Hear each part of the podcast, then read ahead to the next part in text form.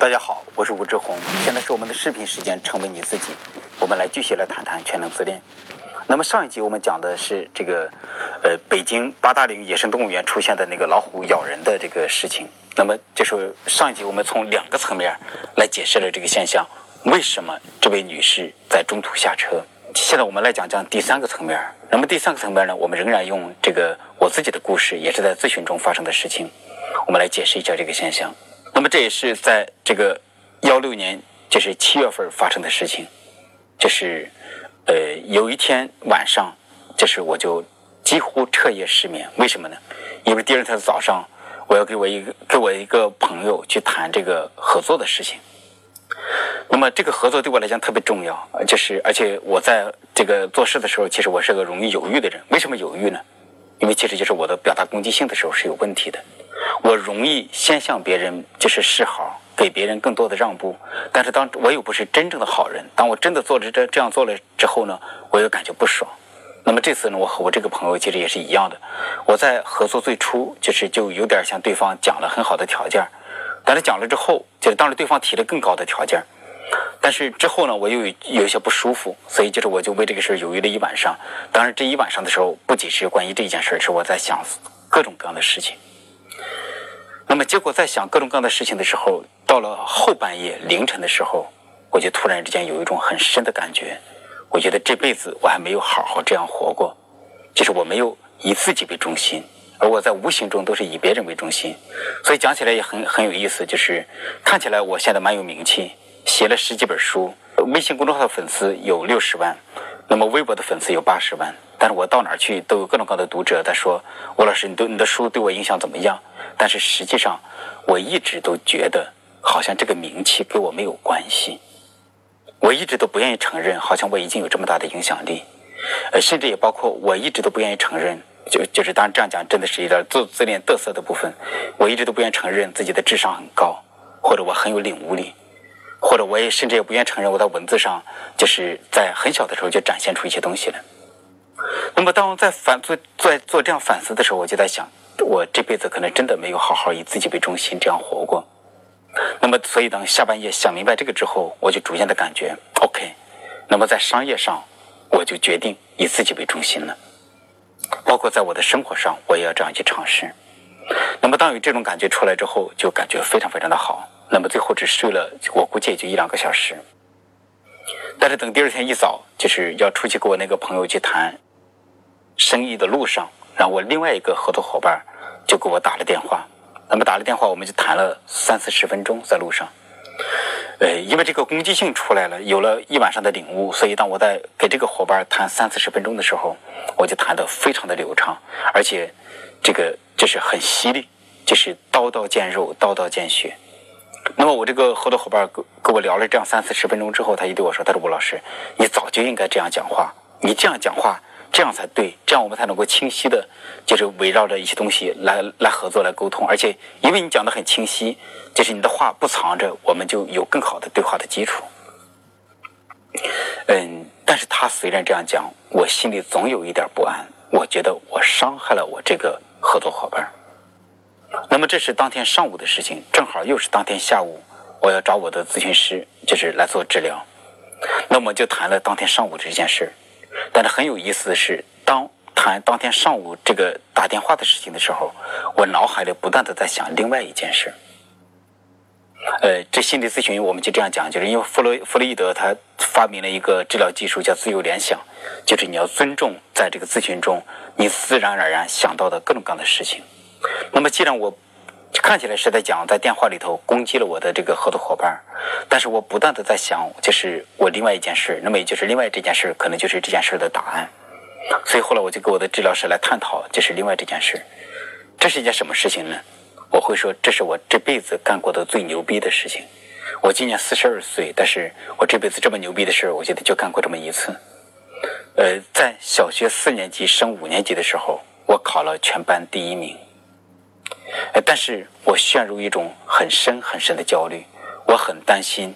如果继续是二年级到四年级的那个班主任还做我小学五年级的班主任的话，我就担心我考不上初中。呃，我们那个时候只有五年级，没有六年级。那么在这个焦虑的驱使之下，我就在想，我应该做点什么。结果我就去找了那个我的小学校长去告状。我现在还记得当天应该是上午，但有可能是下午，大概谈了半个上午的这样的时间，就在我的校长面前，我侃侃而谈，有理有据有节。我的文章老讲不含敌意的坚决，我就是温和而坚定。那个那一次就完全做到了，所以我完全不像是一个十一岁的孩子在给一个成年人去谈，而且他是一个权威，我就像是一个非常成熟的成年人，高智商、高情商。再给我这个老师去谈这件事情，那么结果很就是很有意思的是，等到了小学五年级，我们的班主任果真换了，而且还来了一个特别好的数学老师。那么在这个小学五年级的时候，其实这是我这辈子唯一的就这一年，我感觉我这个数学就像有一种天才的感觉在我身上流动。那么小学五年级的时候，那时候会有算式是吗？那么算式就是一般你有一两种解法解出来就好了，但是我那时候像神经病一样，就是动不动就有几种解法，夸张的时候十几种解法甚至更多这样的解法，而且现在还能隐约记得那种感觉，就是好像那个当找到这些各种各样的解法的时候，那种喜悦，那种天才的那种感觉。你看现在其实我给我第一次会用这样的语言了，在视频里头跟大家讲什么天才的感觉，这也是我现在终于活得比较得瑟一些，才能够这样去说。但是这个数学的这一部分倒不是很关键，关键就是就是我找小学校长去告状的这件事情，我觉得这是我这辈子干的最牛逼的事但是在这个事情中的那种果断坚决，它就没有成为一种品质，在我的身上留下来。那我就跟我的治疗师来谈这件事情，就是为什么这个果断坚决没有成为一种品质。就是成为我性格中的一种部分，因为我整体上是一个容易犹豫的人。那么谈着谈着，我就突然之间有点明白，因为这个品质没有被别人看见过，或者说没有被重要的人看见过。我当时实际上是带了我的堂兄去找这个小学校长告状，我的堂兄大我两岁，但是他对我来讲并没那么重要，而且这件事情我再去。找之前没有和我的父母商量过，那么讲了之后也没有跟父父母谈过，直到多年以后我才跟父母讲过我干过这么一件事情。那为什么会这样呢？就是实际上当时是完全没有任何的意识，都谈不上犹豫，我就根本没有想过告诉我的父母。之前不跟他们商量，之后不告诉他们，因为我的父母是胆小怕事的人，他们是烂好人。可能就是我之所以没有生出这种意识来，可能我会觉得，如果我告诉我的父母，他们可能不接受或者怎么样。但但这都是事后的思考，就是当时是完全没有形成一种意识。那么也就是说，在我的父母这儿，在我的家里头，如果我是一个烂好人，如果我是一个犹豫不决的人，反而会被我父母看见，反而会被接受。但是，假如我出现一些完全不同的品质，而且正好和这些背道而驰的，实际上可能是我的父母会很焦虑，他们会很不安。虽然他们不会打我，也不会骂我，因为我这辈子没挨过一次打，没挨过一次骂。就是，但是这个品质可能是和他们的本性相违背的。所以，因为我这个果断坚决的品质没有告诉过我我的父母，没有被他们看见，结果这个品质就没有在我的心里头留下来。成为我性格中的一部分，所以当谈明白这个之后，我就心里头冒出这么一句话，就是我的光辉必须经由你的看见，然后才能存在于我身。那么这就是我们就是在我的视频第一集里头，我们就大概这样讲过：看见就是爱。现在我们就能看见这个看见的价值，就是假如。我这个果断坚决的品质，能够在这个重要的关系里头被看见，那么它就会留下来，成为我的品质中的一部分。因为没有被看见，所以虽然它在我的身上展现过，但这就像是一个烟花一样，过了就过了。对，那么把这边谈明白了，我就可以谈，我就可以理解前面那到底是怎么回事。就看起来我是觉得我攻击了我的合作伙伴，我感觉到有些内疚。因为这个内疚让我有些不安，但是现在就明白，不是内疚让我有些不安，而是因为我展现了一个和我平时的我自己就是不相符的这么一种品质。那么这次我这种果断、坚决，甚至带着点血淋淋的攻击性的部分出来了。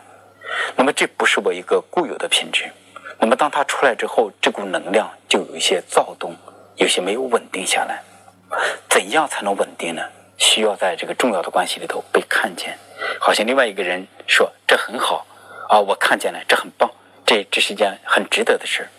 似乎都要得到这样的东西，然后这个品质才能留下来。当想明白这个之后，我们继续来讲这个老虎吃人的这个事情中，那这个女士她为什么要这样去做？为什么要这样去做？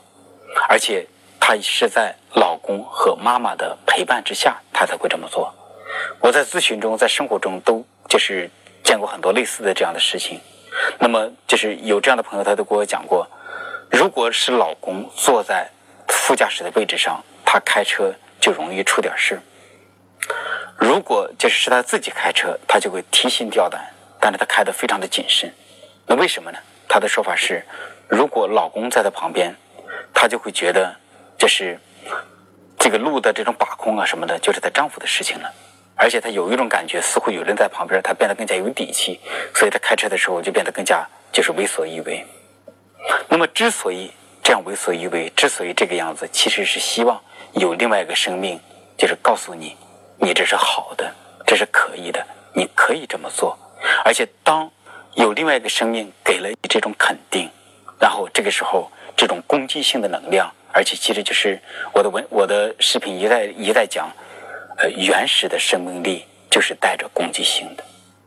所以说，如果带着攻击性的这个生命力被另外一个人看见，那么我们这个生命力就会在我们的身上凝固下来，成为我们个性中的一部分。所以在重要的关系里头，我们都会忍不住去做，忍不住要表达自己的攻击性，而且我们有一种深深的感觉，就是必须要去表达这个攻击性。这样才真实。如果自己在这个重要的关系里就就在做一个好人，那么这个时候我们都会有一种感觉，自己不真实，而且这个关系也不真实。所以我们都会知道，在这个重要的关系里头，如果自己不作，不表达攻击性，就不真实，而且不真实就是不仅自己不真实，这个关系也不真实。那这个我们讲一个很经典的故事，就是这是在网上看到这样一个文章，有一个男孩说。他找了一个完美的女朋友，那个他女朋友人长得很美，家教很好，工作很好，家境也很好，而且没有脾气，对他很好，对他的父母很好，对他朋友也很好，所以他用完美来形容。他从来没见这个女孩情绪失控过，这个女孩没对他发过脾气，然后他脑袋上觉得非常的好，但总是有一点不安，觉得好像是不够真实。结果有一天，他跟这个女孩去一个餐厅吃饭，那么吃完饭了要买单，结果服务员过来，那个对那个女孩说：“小姐，你不用买单了，就是我们老板已经帮你买了。”然后这个女孩啪一下就变得很警惕，他就问：“你们老板是谁？你们老板姓什么？”那么这个男孩就第一次看见自己这个完美的女朋友突然间变得不完美了，然后那个服务员就说：“我老板姓什么什么。”然后这个女孩就突然之间脸色大变，就失控的，就啪就站起来就走了。而且应该在我记忆中的话，当她站起来走的时候，她险些要把桌子都撞都撞着或者撞翻。那么这个男这个这个男孩觉得很震惊，因为他第一次见到他女孩他女朋友变成这样。之后他了解到，原来这个餐厅的现在的老板就是这个女孩的前男友，也是这个女孩在前男友的面前就是各种作。各种各样的发脾气，然后这个男孩才终于明白，为什么这个女孩在他面前变得这么完美，因为不真实，因为这个女孩不爱他，所以后来应该是这个男孩就坚决的向这个女孩提出了分手。所以这是生命中一个很有意思的部分。我们经常讲对人要友善，要控制自己的脾气，控制自己的情绪。但是同时，如果这部分如果你做的过了，就这时候你反正有一种就是你有点不真实的感觉，你就是也会让别人觉得你有些不真实。那么讲到这儿，我就我们再讲讲，比方说就是，呃，也是二零幺六年七月份发生的，就是陈冠希和林志玲的骂战的事情。那么陈冠希就是说他的女朋友这个秦舒培，就是有一个节目上不了，就是因为林志玲在其中作祟。所以就是他就这样去骂林志玲。那么呃，陈冠希就他的表达方式，就真我在我看来是非常没有教养，就像是和流氓没有什么区别。但是很有趣的是，呃，陈冠希他虽然已经多年没在娱乐圈里混了，他已经多年没拍过电影什么的，因为从艳照门事件之后，但是陈冠希在新浪微博上他是有两千多万的粉丝，而林志玲虽然被誉为女神，这成为台湾最美的女人，但是林志玲的这个微博的粉丝是一千多万，而且在这个事情中你会发现，在骂战的过程中，陈冠希反而得到了大量的支持。而林志玲就会被一直被人说她有些假，那我想这个其实这种假的这种感知，在一定程度上它也是很真实的。那么陈冠希他像是流氓，就是像是个坏蛋，就是但是他这种为所欲为的这种感觉，让人觉得他很真实，所以就是陈冠希得到了很多人的喜欢。而林志玲呢，就是其实关于她这个人很假的这种争议，就是这种说法一直以来都在伴随着她，因为林志玲的就是高情商。情绪控制能力非常的好，就是似乎别人就没见过她情绪失控过。但是因为她这样子，很多人就会觉得她不真实。所以我们讲，这是世界是一种很矛盾的部分。呃，我在网上也看到这样这么一篇文章：假如说林志玲的情绪管理能力是一百分的话，陈冠希的情绪管理能力就像是零分。零分是一种很糟糕的状态，一百分也是一种很糟糕的状态。似乎我们最好能够达到一种比较。均衡的这种位置上，就是我们既可以能够很好的表达自己全能自恋的部分，表达自己这个为所欲为的这个能量，同时我们又能够对自己的这股能量就是有所了解，就是有所掌控。如果这样一来，这就很好。那么这就是我们待会儿要讲的，就是关于这个老虎吃人的第四层的含义。